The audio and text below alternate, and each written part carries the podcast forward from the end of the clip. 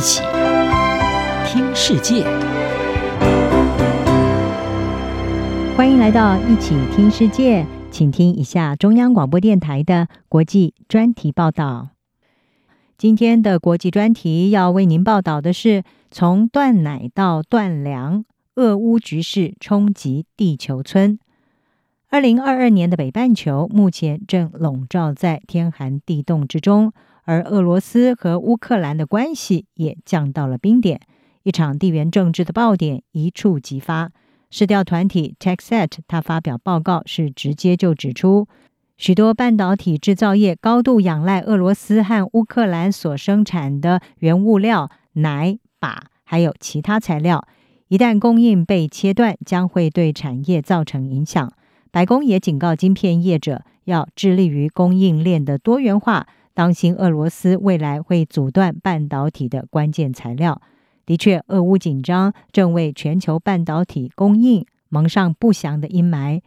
这是因为乌克兰是包括钠、氬、氪还有纤在内的半导体原料气体主要供应国，而这些气体是半导体在曝光蚀刻制成的关键材料。以深紫外光源 （DUV） 曝光的半导体为引制成当中所需要的奶气来说，乌克兰就供应了全球近百分之七十的奶气产能，而美国半导体等级的奶供应有超过九成是来自乌克兰。在此同时，俄罗斯则是世界主要的靶生产国。这种贵金属用在感测器、记忆体、触媒转化器、电极等等产品的应用，对许多内存还有传感器晶片是相当的重要。而俄罗斯在全球的靶出口当中占了百分之四十二，美国的靶供应有百分之三十五是来自俄罗斯。一旦俄罗斯的采矿业成了制裁目标，就可能会波及钯金的价格，让钯金期货价格持续的上涨。除了这些攸关国家经济命脉的半导体产业原料之外，贴近人民日常生活的厨具琉璃台业者也在密切的关注俄罗斯和乌克兰的冲突升温。这是因为这些家家户户几乎都用得到的设备，即便是采用不锈钢的材质，但是呢，其实还是需要将近十分之一的镍成分。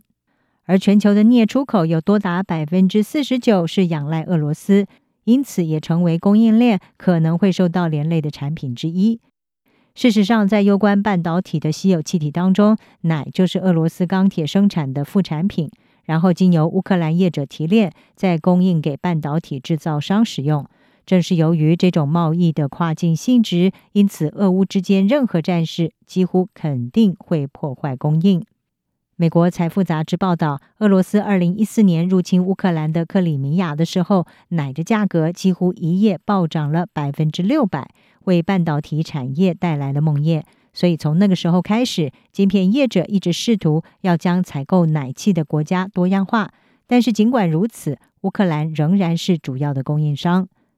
专家们认为，俄乌战事造成的供应中断以及随之而来的任何制裁，虽然不至于会停止全球的晶片生产，但是中断可能会挤压产能，特别是对部分规模比较小的制造商来说。此外，在这个晶片价格可能已经因为市场需求升高，还有先前和 COVID-19 疫情相关的供应链中断而变得更为昂贵之际，这也可能会推升半导体价格上扬。而除了这些显而易见可能会发生的经济冲击之外，不要忘了，俄罗斯是世界最大的小麦出口国，乌克兰也是小麦和玉米的重要出口国。这两个国家就占了全球小麦生产的百分之二十九，其中大多数是运往中东和北非国家。战火恐怕会打乱交货，导致这些地区的食物出现短缺。甚至可能会加剧食物通膨，特别是在依赖他们的地区。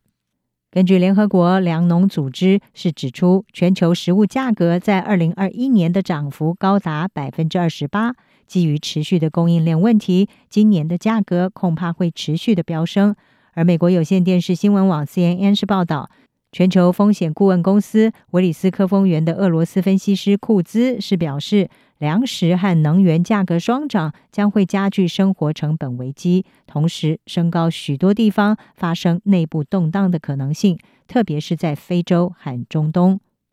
就连对俄罗斯实施制裁，也可能会扰乱市场。这是因为，即使不直接针对农产品，切断和全球金融体系的联系，也会带来后果。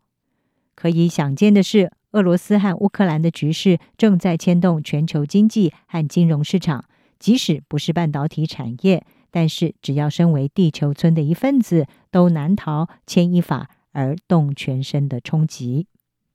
以上专题由吴宁康编撰，还清清播报。谢谢您的收听。